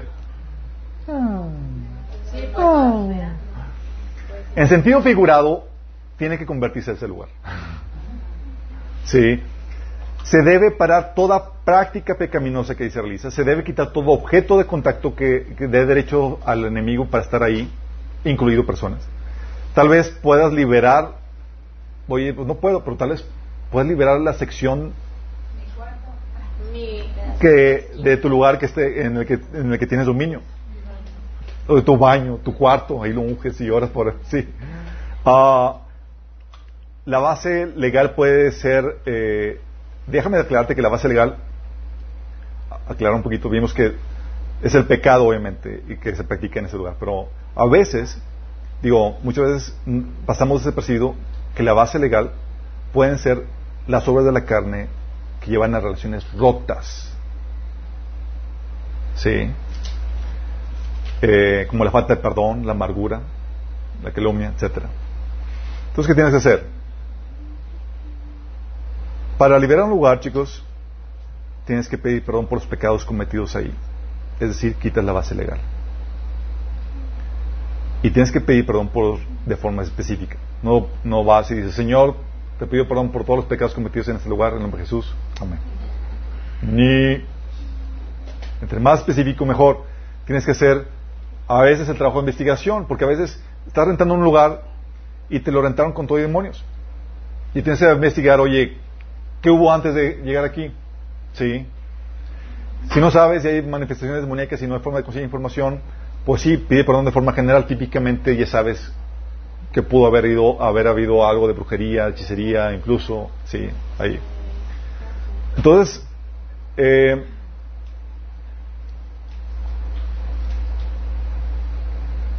tienes que pedir perdón por eso, por eso. Eh, Dios, obviamente, en su disciplina, por amor a nosotros, va a permitir que vengan demonios a un lugar para atormentarnos, es decir, para causar enfermedad o crisis, etcétera, porque hemos traído objetos de contacto, porque hemos eh, andado en pecado y, y dando base legal al enemigo ahí, es decir, por pecados que cometemos, rebeliones, chismes y demás, Dios a veces simplemente quita su protección y deja que el enemigo venga a ese lugar por, la base legal que hemos dado. Bueno, pides perdón por los pecados que se hayan cometido ahí. Señor, perdónanos porque aquí hemos practicado el chisme, Señor, perdónanos porque aquí hemos estado eh, deshonrando tu nombre al invocar a otros, dioses. Señor, perdónanos por toda rebeldía, por todo el pecado moral y sexual. Y empieza a perdonar por los pecados que se hayan cometido en ese lugar. ¿Sí? ¿Qué haces luego? Oras y consagras el lugar. La Biblia te enseña que para consagrar un lugar lo que se hacía en el Antiguo y en el Nuevo Testamento era que se usaba el aceite como símbolo para hacer consagración, tanto de personas como de cosas. Oye, querías consagrar a una persona que se, se derramaba aceite sobre la persona, pero también se derramaba aceite sobre personas. El templo, en el Antiguo Testamento, por ejemplo, se ungía todas las partes para consagrarlo, es decir, donde el aceite lo hacía, lo apartaba para que fuera para Dios, para que la presencia de Dios fuera, era sellado con la presencia de Dios. El aceite simboliza la sangre de Cristo y la presencia del Espíritu Santo en, ese lugar. Y se sigue practicando en el Nuevo Testamento. Entonces, ¿qué haces? Te puedes untar aceite, puedes poner manos sobre paredes, puertas y demás, pidiendo, Señor, este lugar es tuyo, cúbrelo con tu sangre, Señor, lo consagramos para ti, para tu uso, para tu presencia, santifique este lugar, Señor. Sí, perdónanos por los pecados cometidos aquí, vas confesando eh, los pecados de ese lugar. ¿Sale? Y luego, ya que oraste y consagraste, ahora sí. Sí, limpias todo. Luego limpias ahí, exactamente. Una vez eh, que ahora si consagras el lugar, usa la autoridad de Cristo para expulsar los demonios de ese lugar. Y de nueva cuenta, identificas a los demonios que hayan entrado. Sí. Una vez consagrado el lugar, ordenas a los espíritus mundos que hayan entrado ahí por los pecados cometidos que salgan fuera del lugar. Todo espíritu único que haya entrado aquí por pecado de moralidad sexual, por pecados de rebeldía, ordenamos que salga fuera de aquí en el nombre de Jesús. Desafortunadamente, los espíritus de las personas no obedecen a la autoridad de Cristo. Los demonios sí, dice la Biblia que los demonios tiemblan. Pero hay espíritus de personas que hacen viajes astrales y llegan y hacen cosas y demás. Una vez orado y sellado ese lugar con tu sangre, con la sangre de, eh, con aceite y demás, tú pides al, Señor, Señor, saca tu espíritu humano que puede estar haciendo algún viaje astral aquí en ese lugar. ¿Hay viajes astrales? Sí, sí hay viajes astrales, chicos. Se puede dar. Y algo que debes saber, ahora sí es el último punto. Eh, a veces requiere la liberación periódica, chicos. ¿Por qué? Porque se abre la brecha en esa consagración que tú realizaste por personas poseídas que visitan el lugar, llegan con sus demonios. Y ya al momento de abrir la puerta y dejarlos entrar, estás dejando que entren ellos con sus acompañantes. Eh, o también se abre la brecha porque, pues obviamente, a veces se practica, se llega por alguna debilidad o alguna falla, se llega a practicar el pecado ahí, abriéndose la brecha y dando lugar a base legal al enemigo. Entonces, se puede sí orar periódicamente eso. No caigas en exageraciones de todos los días y, o sea, tú vas discerniendo que el Señor te en eso. ¿Sale? Ah, y es aquí, eso es para liberar un lugar. ¿Vamos bien, chicos? ¿Cómo lidias con la presencia demoníaca por guerra espiritual? Ok, hay presencia demoníaca que no puedes liberar, chicos, porque es causa normal de la guerra espiritual, como les he explicado, o porque vives en un lugar donde hay personas poseídas o perturbadas y Dios te puso ahí. Y no es como que se quieran dejar liberar y no son, no son creyentes. ¿Qué haces en esos casos? Salte de ese lugar. Eh, no, es... ¿Qué haces? Primero, vamos a ver cómo lidiar con eso, chicos. ¿Listos? Son, a ver, Jorge, para que sepas. Son 20 pasos. Ah, no, no, no, son 7.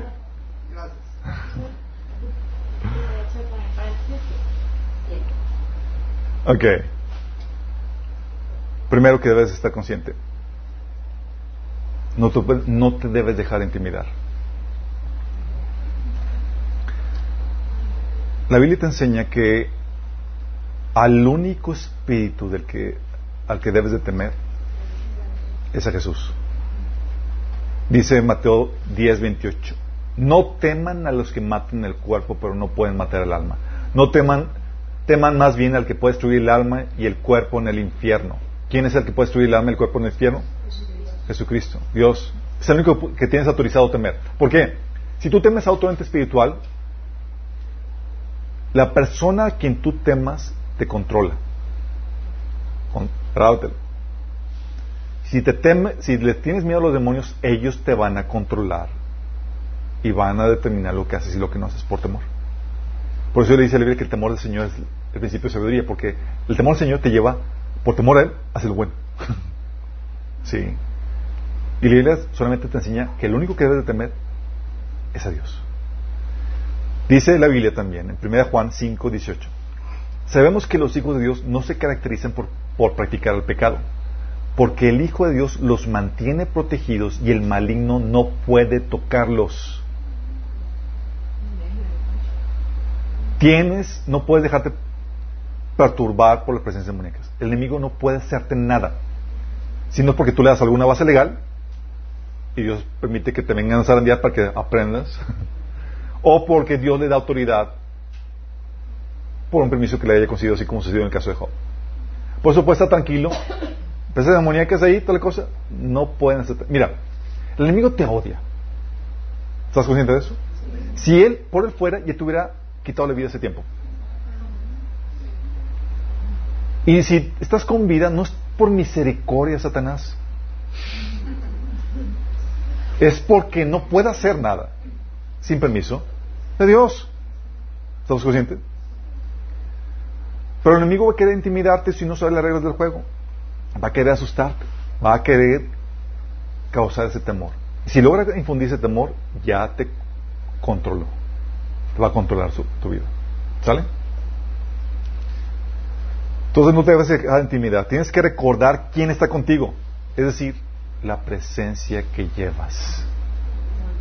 Dice 1 Juan 4:4, hijitos, vosotros sois de Dios y los habéis vencido porque mayor es el que está en vosotros que el que está en el mundo. Mayor, ¿quién es el que está en ti? ¿Quién está en ti? El Espíritu de Dios. Que el que está en el mundo. Sí. ¿Te acuerdas? Lo- no solamente hay presencia de Dios dentro de ti, sino hay presencia de Dios fuera de ti. Dice, ¿te acuerdas el caso de Eliseo con su siervo Giesi, que estaba perturbado por la presencia de los enemigos? Y el Señor, este Eliseo oró, Señor, ábrele Giesi los ojos para que vea. El Señor así lo hizo, y el criado vio que la colina estaba llena de caballos y de carros de fuego alrededor de Eliseo. Tú pierdes conciencia de la presencia que llevabas dentro y de la presencia angelical que Dios ha puesto alrededor, tú, alrededor de ti, vas a tener razones para temblar ante toda la perturbación que hay, puede haber demoníaca en un lugar. Sí.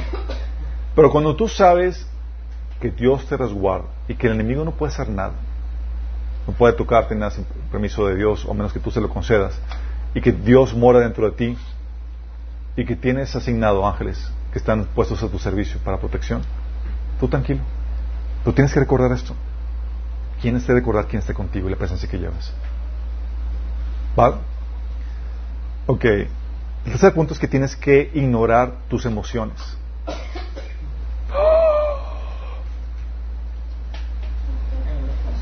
Tienes que actuar ignorar tus emociones y actuar por fe. Porque cuando hay un lugar de ambiente espiritual denso, con demonios y demás, lo que típico que va a hacer el enemigo va a ser mover tus emociones. De una u otra forma. Y tú no puedes basarte en tus emociones. Tú tienes que actuar por fe basado en la palabra de Dios. No dejes que las emociones te controlen. Salmo 42.5. ¿Por qué te abates, oh alma mía, y te turbas dentro de mí? Es la perturbación demoníaca. Así. Espera en Dios porque aún he de alabarle. Salvación mía y Dios mío. Es decir, no dejas que las emociones te controlen. Tú tomas control de, de- de tu alma. Y no te basas en tus emociones, sino en lo que sabes. Dice 2 Corintios 5, 7, vivimos por fe, no por vista. Y a veces es muy intimidante la situación que ves y las perturbaciones y demás. No es a Dios, pero tú ya no te basas en lo que ves, sino en la palabra de Dios. Entonces, ignora tus emociones en ese sentido y actuar por fe. El enemigo va a querer intimidarte con, con temores, con, con ansiedades y demás, y tú tienes que dejarlos desfilar, no unirte al desfile y actuar en base a lo que sabes basado en la palabra de Dios. La otra es que tienes que administrar tus pensamientos, porque cuando en un lugar de, de actividad demoníaca, no hay demonios, lo que el enemigo va a querer hacer, y al- lo que se le ha dado permiso hacer, es meterte pensamientos, hablarte, susurrarte. Sí, y ante esa situación tiene la ordenanza de Dios de administrar tus pensamientos. No es una opción de que, ah, pues es para los cristianos de alto nivel, no, es para todos. 2 Corintios 10 del 3, del 3 al 5 dice, aunque vivimos en el mundo, no libramos batallas como lo hace el mundo. Las armas con que luchamos no son del mundo, sino que tienen el poder divino para derribar fortalezas. ¿Fortalezas qué? Mentales. Destruimos argumentos y toda altivez que se levanta contra el conocimiento de Dios y llevamos cautivo todo pensamiento para que se someta a Cristo. Investigación de pensamientos. Detecta esos pensamientos. Solo vimos en mente renovada, sesión 1. Si no lo aplicas, bye, bye contigo. ¿Sí? No vas a poder frente, hacer frente a la perturbación demoníaca de ese lugar. Obviamente, entras en un proceso de guerra donde no solamente en esos pensamientos reprendes al enemigo que puede haber allí. Si tú puedes reprender al enemigo, sí, tenemos autoridad. Lucas 10, del 7 al 20, habla del episodio donde llegaron los discípulos gozosos. ¿Por qué? Porque los demonios se les sometían. Dicen, volvieron los 70 con gozo, diciendo, Señor, aún los demonios se nos sujetan en tu nombre. Les dijo, yo voy a Satanás caer del cielo como un rayo. Aquí yo os doy potestad de hollar serpientes y escorpiones y sobre toda fuerza del enemigo y nada os dañará. Pero no os regocijéis de que los espíritus se sujetan, sino regocijaos de que vuestros nombres están escritos en los cielos. Entonces, si hay autoridad, claro, podamos ordenar que se parte el enemigo, así como Jesús lo hacía cuando llegaba la tentación, o a veces como lo hacía con, eh, cuando estaba hablando Satanás por medio de Pedro. Pero estate consciente que puede haber resistencia por parte de Satanás. No salen a veces de buenas a primeras, chicos, ni se van a buenas a primeras. ¿Te acuerdas el episodio donde los discípulos llegaron con Jesús, Señor, ¿por qué no pudimos liberar a esta persona? Mateo 17, del 19 al 21 dice, después de los discípulos se le acercaron a Jesús en privado y le preguntaron, ¿por qué nosotros no pudimos expulsarlo? Por la poca fe que tienen. me, encanta, me encanta lo claro y directo que Jesús era. no se preocupaba por hacerlo sentir mal. Ah, Señor, nos hace sentir mal con tu respuesta. Um, Dice, porque poca fe que tienen. Les aseguro que si tuvieran la fe tan pequeña como un grano de mostaza, podrían decirle a esta montaña, trasládate de aquí para allá, y se traslada, se, traslada, se trasladaría. Pero ustedes, para ustedes no, nada sería imposible. Pero esta clase no sale sino con oración y ayuno. Sí, a veces hay demonios que se resisten. ¿Te acuerdas los demonios que se le estaban resistiendo a Jesús y no querían salir? Los del Gadareno. Marcos 5, 7 al 13. ¿Por qué te entrometes, Jesús, hijo del Altísimo? Gritó con fuerza. Te ruego por Dios que no, te, no me atormentes. Es que Jesús le había dicho, sal de este hombre espíritu maligno. O sea, primero estaba Jesús, sal de, ese, de ese hombre espíritu maligno. Y los demonios empezaron a repelar y no se iban. No se iban, es como que empezaron, ah, ¿por qué te entrometes? Ah, y no se iban. Y yo estaba... Mm". Tuvo que cuidar, a ver, ¿cómo te llamas? Le preguntó Jesús, me llamo Legión, respondió, porque somos muchos.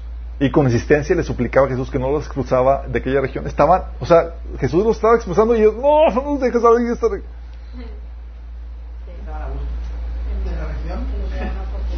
Porque los demonios son regionales, chicos. Hay demonios por pecado y también regionales.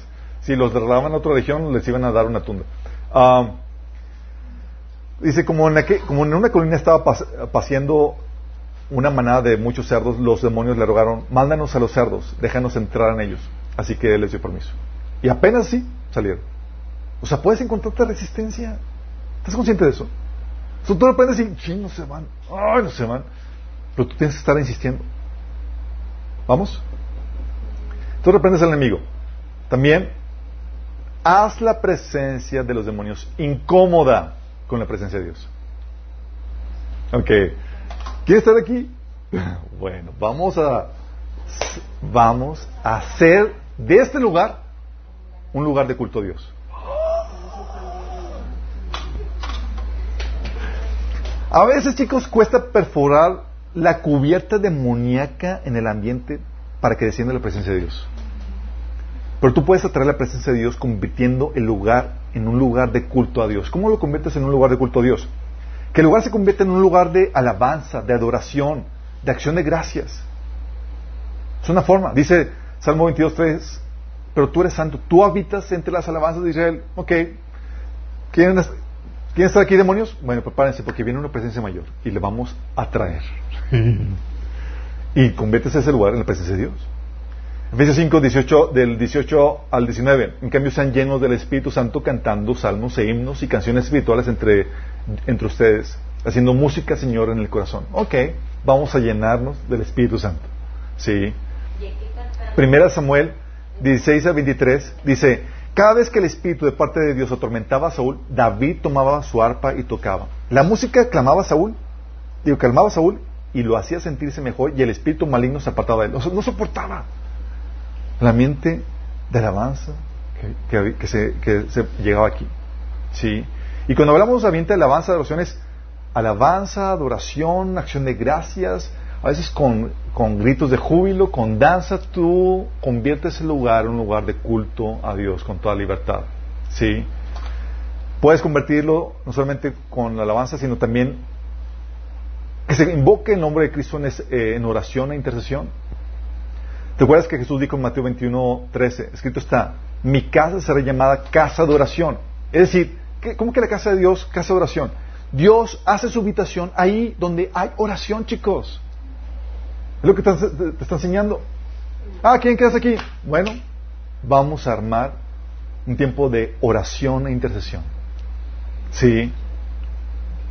Hechos, y, es lo que hicieron los, discípulos, estaban amedrentados después de las amenazas con los demonios o la presión espiritual y demás que había, y empezaron a orar los discípulos ahí, y dice en Hechos 4:31 que después de haber orado, tembló el lugar que estaba, en el que estaban reunidos, todos fueron llenos del Espíritu Santo y proclamaban la palabra de Dios sin temor alguno. Se llegó la presencia y se manifestó en ese lugar.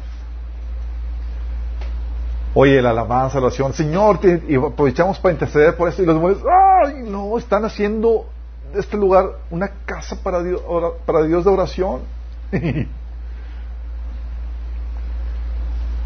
no más, si lo, vas a, si lo acompañas de humillación, pidiendo a Dios perdón por los pecados tuyos y aprovechas por los de tu familia, los de tu iglesia, los de la nación. Sí. Como lo hacía Daniel, como lo hacía Nehemías. ¿Te acuerdas por qué llegó eh, los, eh, los seres angelicales con Daniel? Dice, desde el primer día que comenzaste a orar para recibir entendimiento y a humillarte delante de tu Dios, tu petición fue escuchada en el cielo.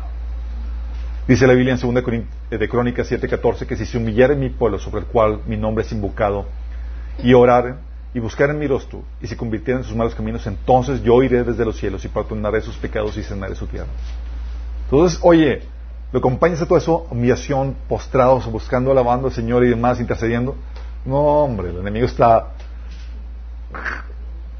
histérico con lo que está sucediendo. Sí, incluso puedes convertirse en lugar declarando o proclamando la palabra de Dios en voz alta. Sí. Preferentemente declarando la palabra de Dios eh, contrarrestando los pensamientos o susurros del enemigo que ha traído a ese lugar.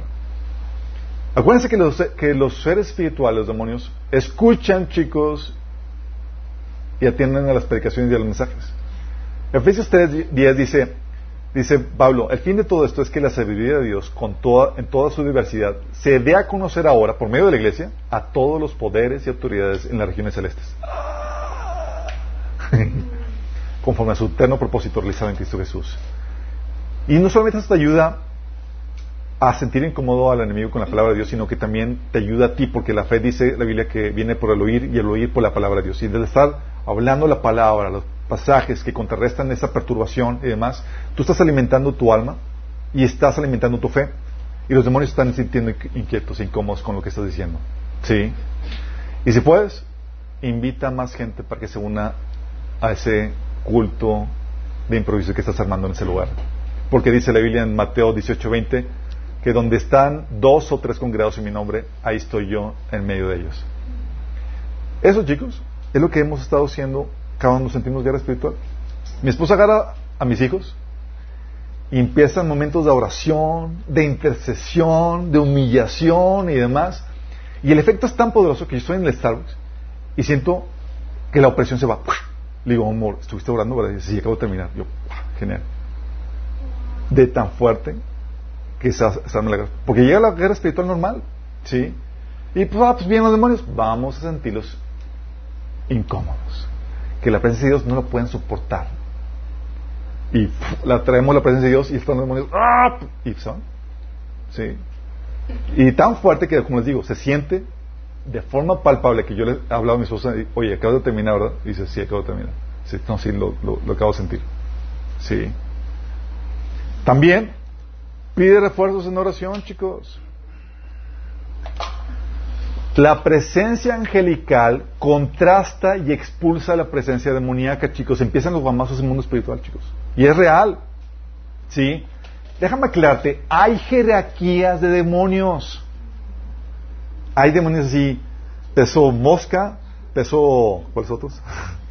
Gallo y peso gallina, ¿o cómo les digo? No, peso pluma. Hay diferentes niveles, chicos. Dice Efesios 6:12, porque no tenemos lucha contra sangre y carne, sino contra principados, potestades, gobernadores de las tinieblas de este siglo, contra huestes espirituales de maldad en las regiones celestes. Habla de diferentes jerarquías. Hay principados que son los de top, ¿sí? Que gobiernan sobre naciones. Y si viene un principado a un lugar, chicos, es como que, oh, oh, necesitamos refuerzos. sí. Porque son demonios de alto calibre que se avientan y se ponen a los trancazos a varios ángeles. sí. Y hace que su presencia se sienta más fuerte. Y dependiendo del nivel angelical, obviamente, en la posición. Daniel 10 del, 20 del 12 al 13 te dice, este ser angelical hablando con Daniel, he venido en respuesta a tu oración, pero durante 21 días el espíritu príncipe del reino de Persia me impidió el paso. 21 días en, en guerra, chicos. Entonces vino a ayudarme Miguel, uno de los arcángeles, y lo dejé ahí con el espíritu príncipe del reino de Persia. O sea, tan guamazos no podían con los demonios. Tuvieron que pedir refuerzos para de- tener las manos libres para venir a contestar la oración. Imagínate la, situación. Y a veces llegan, chicos, demonios de mayor calibre a un lugar y arrasan con, con tus ángeles. ¿Sí? ¿Y qué crees que necesitas? Refuerzos. Sí. Luego todavía dice ese ángel, dice, pronto debo regresar a luchar contra el espíritu príncipe del reino de Persia y después de eso vendrá otro espíritu, otro espíritu príncipe del reino de Grecia. Y tú ves esto, dice en 1 Tesalonicenses 2, 18, dice, teníamos muchas ganas de visitarlos de nuevo y yo, Pablo, lo intenté una y otra vez, pero Satanás no los impidió. Esta guerra intensa. Vino Satanás impidiendo. ¿Y qué haces? Requieres oración. Cuando oras por protección, cuando oras para que se levante la opresión, cuando oras para que venga y se manifieste la presencia de Dios, tú estás orando para que, y Dios envía seres angelicales para que vengan a contestar esas oraciones. Tú no oras a los ángeles, tú oras a Dios. Mateo 26, 53 dice Jesús, ¿acaso piensas que no puedo orar a, orar a mi Padre y que Él no me daría más de 12 legiones de ángeles? Fíjate cómo movimiento angelica- angelical responde a la oración a Dios. Sí.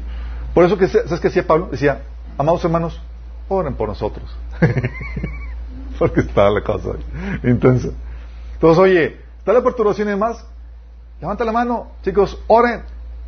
Y la oración desata el movimiento espiritual angelical que viene a contrarrestar los demonios.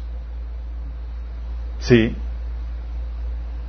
Y como les digo, hay de diferentes calibrejes de demonios. Situaciones que ya, ya platicamos en el de liberación, donde, oye, hubo, mi, esposa, mi esposa pasó una, una, una proceso de perturbación muy intensa porque eran demonios de más alto calibre, pero intenso.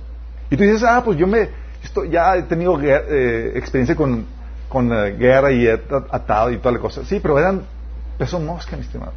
Sí. Cuando te metes con demonios de alta jerarquía, Mira, las guerras más intensas que me ha tocado han sido con demonios de altas jerarquías que, que rigen organizaciones eh, eh, enteras. Demonios, por ejemplo, de, manipulación religiosa o religiosidad y demás. Situaciones cuando yo estaba confrontando, por ejemplo, la mentira de la cobertura espiritual y todas esas cuestiones.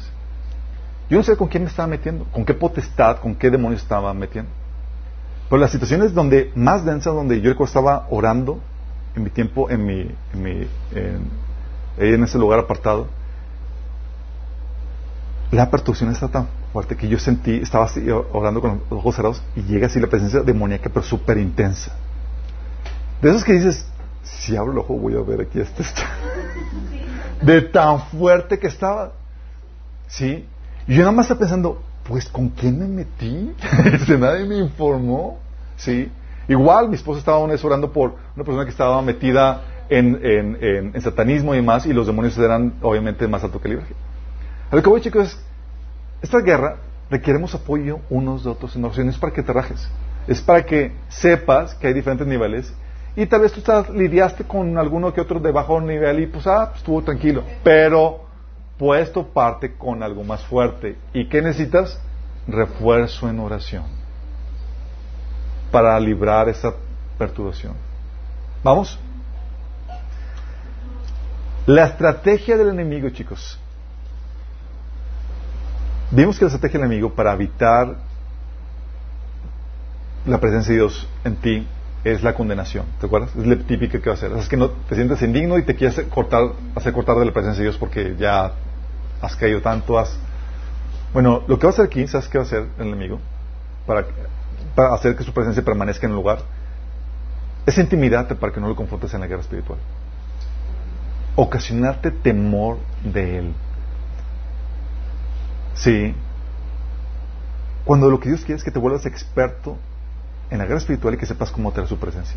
Hay gente que dice, no es que si, si me meto en la guerra espiritual, pues va a haber contraataque y tengo miedo y, y mejor no. Y, y, entonces, y si se alborota el gallinero, entonces ¿cómo voy a hacer? Sí. La avispero, ándale. ¿Y cómo la hago?